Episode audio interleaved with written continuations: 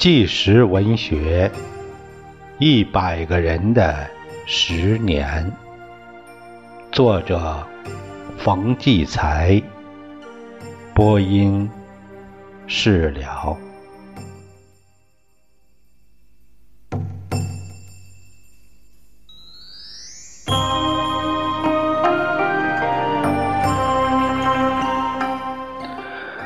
这个讲述人是。生于一九，呃，他是一九六六年的时候是三十二岁，他是一个中学的语文教师，啊，这个题目叫说不清楚。这个语文教师他说啊，他说我是个悲剧性格，就是说性格决定了我这个人必然走向悲剧，因为我这天生呢有一种。上当受骗的素质，更可悲的是，明明知道自己受骗了，还说不清楚咋回事呢？因此，我常常陷入痛苦，自己和自己找别扭。我恨我的性格，又没办法摆脱。为这个，我很小时候就有过自杀的念头。小时候有一次，我看嫂子很辛苦，就帮她挑水。那时候我才多高啊？水桶不是有个钩吗？两个环一起来，我挑起水，那个水桶底儿就不蹭地面了。两桶水压得我膀子生疼，走起来趔趄趔趄。我必须穿过邻居家的那个堂屋，才能到我嫂子那屋前。我晃悠晃悠走过那家时，他们大人就说：“二兄弟真能干。”还抓手给我们挑水，接着接着，说着提过水桶，把水桶倒进他家缸里了。我呢，傻站着，不好意思说：“那我不是给你们家挑的。”我也不好意思说，照我们地方的土话说叫面儿可是我心里明白，他们使这法子占我便宜。明白为什么不说呢？这话多平凡，多普通啊，怎么就说不出来呢？但我当时就没这么这语言。多年后想起这事儿，我不恨他们，恨我自己。这就是那种上当受骗的素质吧。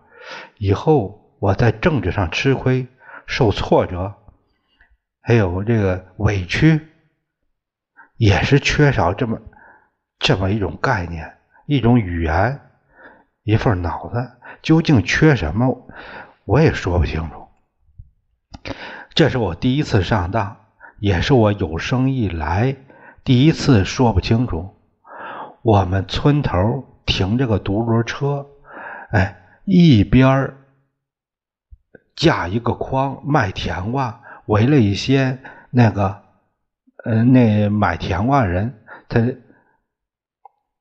他怎么都在那吃呢，甜瓜五分钱一个，我交了五分钱一张票子，买一个站一边吃。正吃着，卖甜瓜的说：“哎，小核桃，哎，你吃瓜交钱了吗？”大概呀，他是忘记我交钱的事了。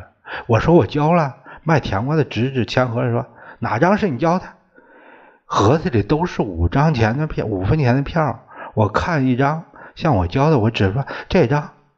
不料旁边有个吃瓜说：“这是俺交的。”我一下懵了，一急就觉得满钱的钱都一个样，随便又指着这张。要命的是另一个买瓜说：“这是我交的。”中间有个裂口，你这孩子咋瞎赖账呢？这时我把自己放在诈骗人的位置上了，卖瓜的、买瓜的、吃瓜的，一起一起指责我，我说不出话了，好像我真的骗吃瓜一样，脸烧得慌。有个同村的老婆子，人挺慈善，我叫她三奶奶。她说话了：“你这卖瓜的咋不依不饶人呢？人家孩子不想吃个甜瓜吗？兴许大人不给钱，那吃个瓜算啥？瞧你把人家孩子说的，这同情更糟，反把我这诈骗给给结实了，定案了。同情也糟蹋人呢。当时我只只觉得委屈。倒没想到名声什么的。过了几年，一个邻居跟我母亲吵架什么，你们这家人吃甜瓜都不给钱，我才知道自己一直背着这个恶名，我气得原地直蹦，不住的一声呵呵的叫，那也说不清楚，急得我一头朝那井台撞去，要不是嫂子一把抓住我，那时候我就完了。这就是我前面说的，我小时候就有自杀的念头，就为了这个说不清楚。再说一件事儿，那个秋天，我背着个筐从小河沟路过，看见水里忽悠悠的打魂儿，呃，知道水里有个东西，我撂下筐，脱下鞋子下水一摸，是个螃蟹。小孩治不住这家伙，一逮住他夹我。这会儿赶车的那李大头路过，我说有个螃蟹，他说你别动，我来。停了车，下水一抓就抓上来了。他提着大活螃蟹下来，哎，拿它下酒喝，上车走了。我当时什么也没想，也没这个概念，没这种语言。我发现的应该是我的，乡下孩子就这么简单，眼里没坏人。可是多少年想起这事，我很生气，这不欺负小孩吗？我对李大头有了认识，可是我总觉得这里边有更深的东西，啥东西呢？我还是说不清楚。但小孩子是不能骗的，你要骗了他，等他长大一旦明白过来，你就要付出代价。这代价不见得是报复，而是你在他心里毁灭了，这比你死了还糟呢。祖祖辈辈留给我灵魂里的东西太多也太少，找来找去只有两个字，但这两个字几乎把我灵魂占满了，就是忍和善。什么是忍呢？忍字啊，上边一把刀，刀插在你心上还不吭声，就是忍。善呢，善就是人的天性。后来我发现这个忍字啊很顽固，直到今天我也扔不掉它。善呢很软弱，有了变化，相反的东西从我身上冒出来了。我清楚的知道从什么时候开始的。那时候我十几岁。跑到镇上去玩空场上搭了个大戏台，像是要唱戏。下边卖豆腐、串糖葫芦的、烤山芋的，啥都有。后来机关单位成群结队的来闹秧歌，哎，这边唱段团结就是力量，那边唱段黑啦啦啦。镇长一上台，气氛就变了。他戴个小毡帽，身穿小棉袍。讲话像喊，一句一弯腰。我忽然瞧见一个空地儿，孤零的埋着五根木桩子。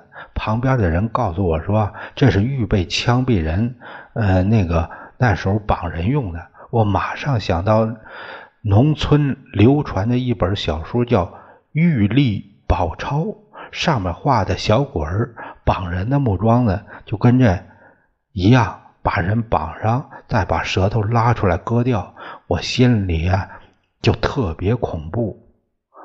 不大一会儿，大马车把罪犯运来了，五花大绑，后背插着令箭那形状的一个大签子，上头用墨笔写上名字，再用那个红笔点了个点儿，也许是。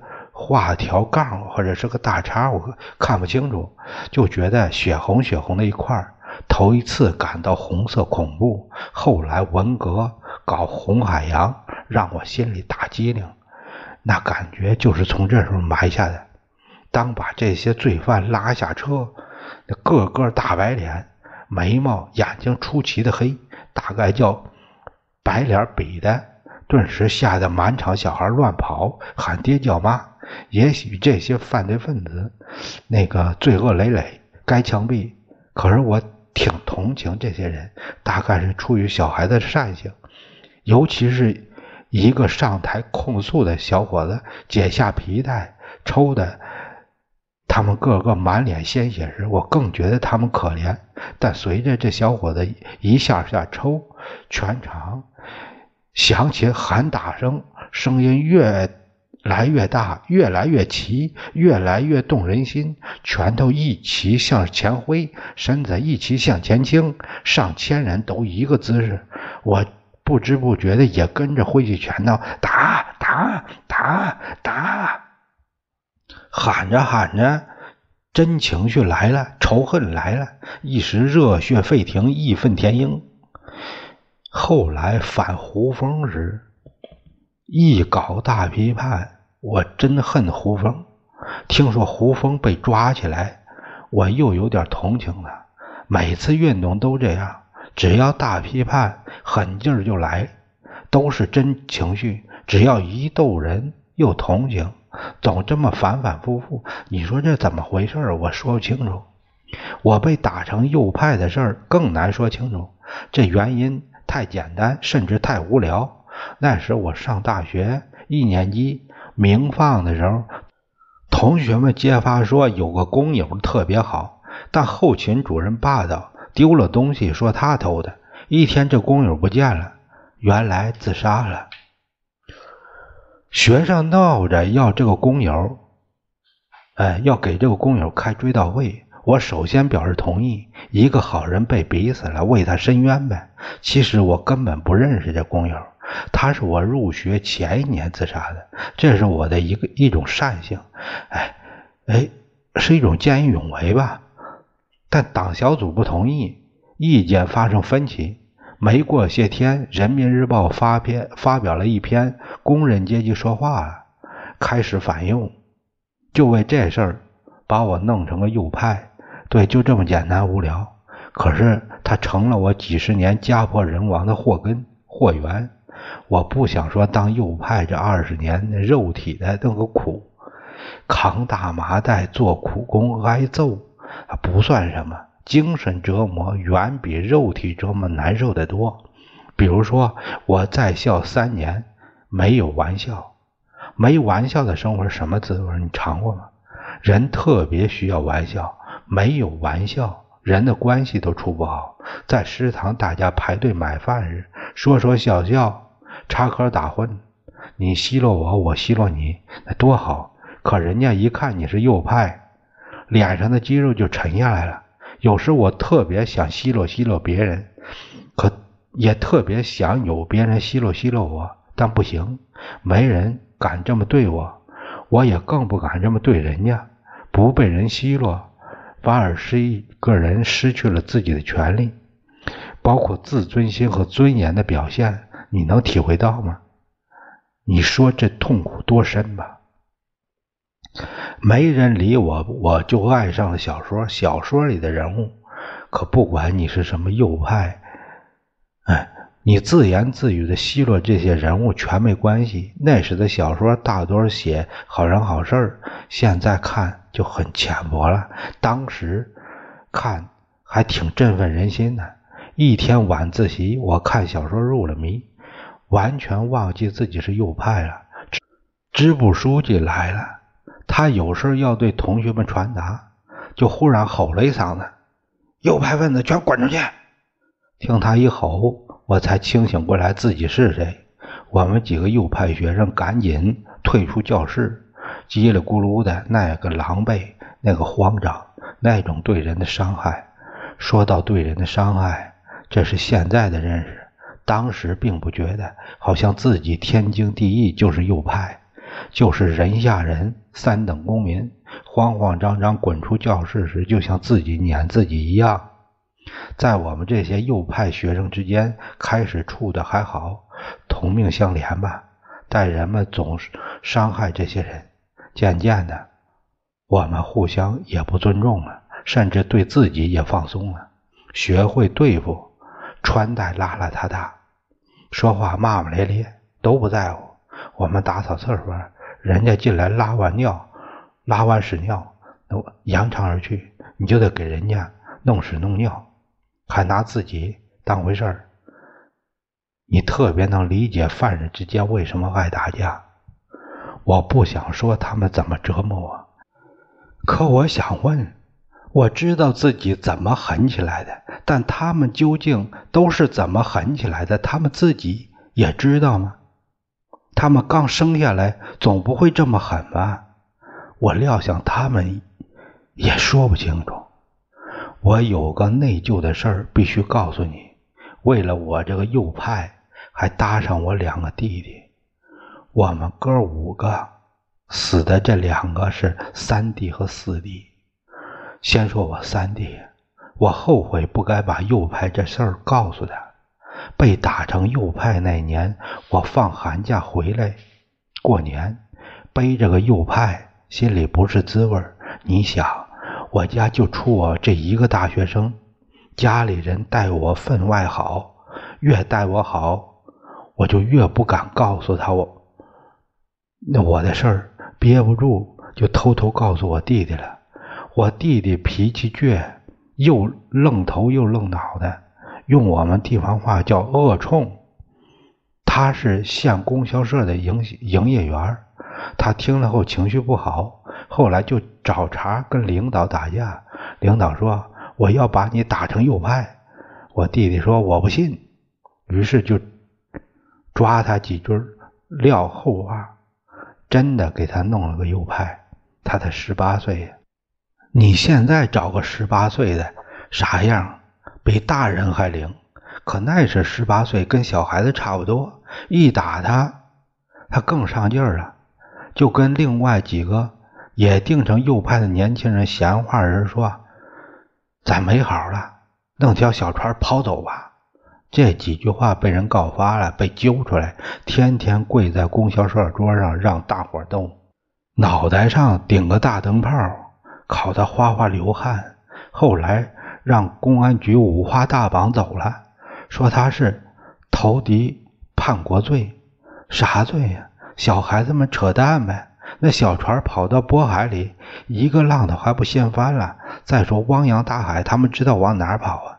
说说泄气呗。我一想三弟被五花大绑那绑走时那形象，就特别受不了。虽然我根本没看见这一幕，但我能够想象出当时那形象。我很明白，就是因为我把右派的事告诉他，才糟蹋了他。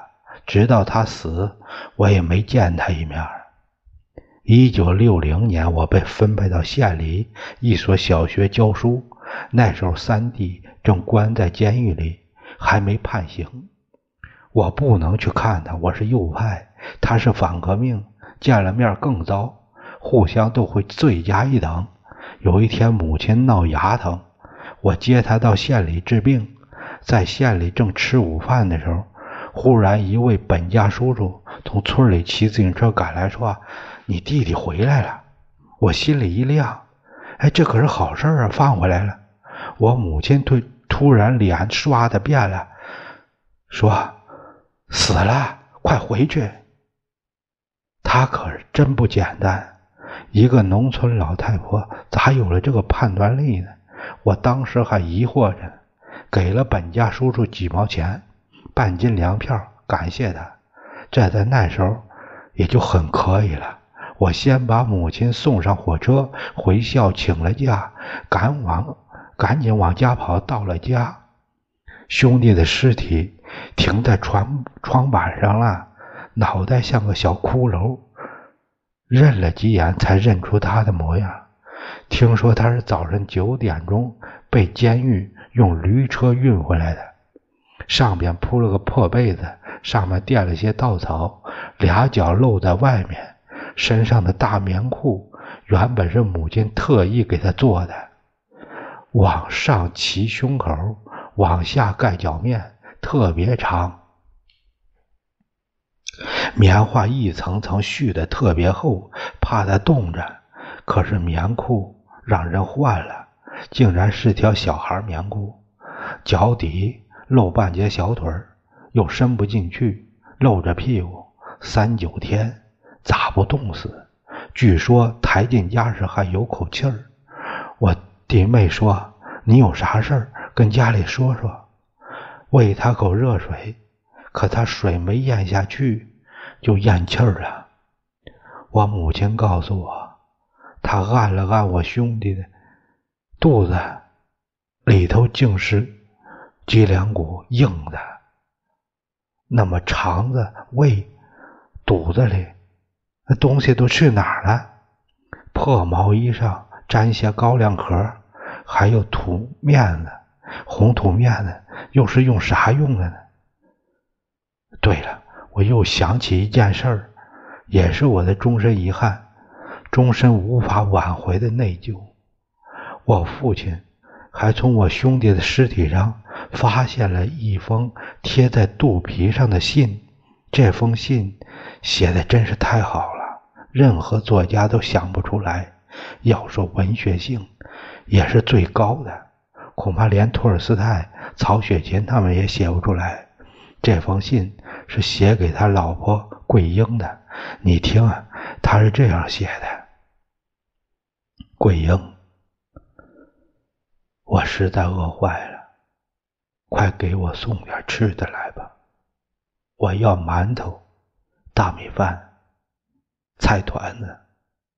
大饼卷油条、肉包子、炸酱面、炸鱼、炸虾、炸果仁、煮螃蟹、炖肉、炒鸡蛋、烧豆腐、锅贴、饺子、糖包子、炒虾仁、爆干尖儿、葱爆肉、酱牛肉、猪头肉。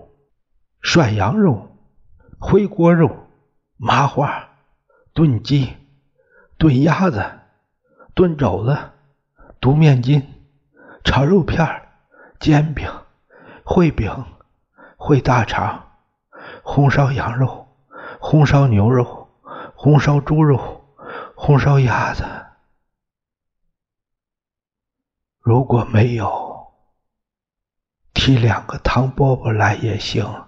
快点吧，快点吧，求求你了！下边写着他的名字，五六十样一个大菜单儿你能想象出当时是啥情况？如今到饭馆吃饭，我绝不看菜单儿菜单儿好像就是我兄弟的死亡讣告。有一次，一个朋友请我吃饭，拿菜单让我点菜。我忽然发神经的问他：“你让我看菜单我就不吃。”弄得他莫名其妙。说到我的内疚，是我弟弟关在监狱的事，我母亲每次探监。都给他弄点吃的送去，我心里还有点不愿意，心想监狱里还能把人饿死，那时正是三年肚荒，家里添锅添盆总这么送，一家老小咋办？虽然我没拦过母亲，我也从来没把这意思说出来，可我心里有这个想法。看到这封信，我内疚极了。我要知道他落到这地步，饿死我也得让他吃饱啊。有这个想法，也是对不住我那死去的兄弟，是我害的他呀。我还清清楚楚记得我父亲念这封信时的情景，我兄弟的尸体。被移到炕上，我坐在炕头，我母亲桂英还有两个弟弟站在我身边我父亲在炕头蹲在地上，趴着炕沿儿，炕沿儿上放着一盏小油灯。我父亲把那封信写的吃的一样一样念出来。我的心快成粉末了。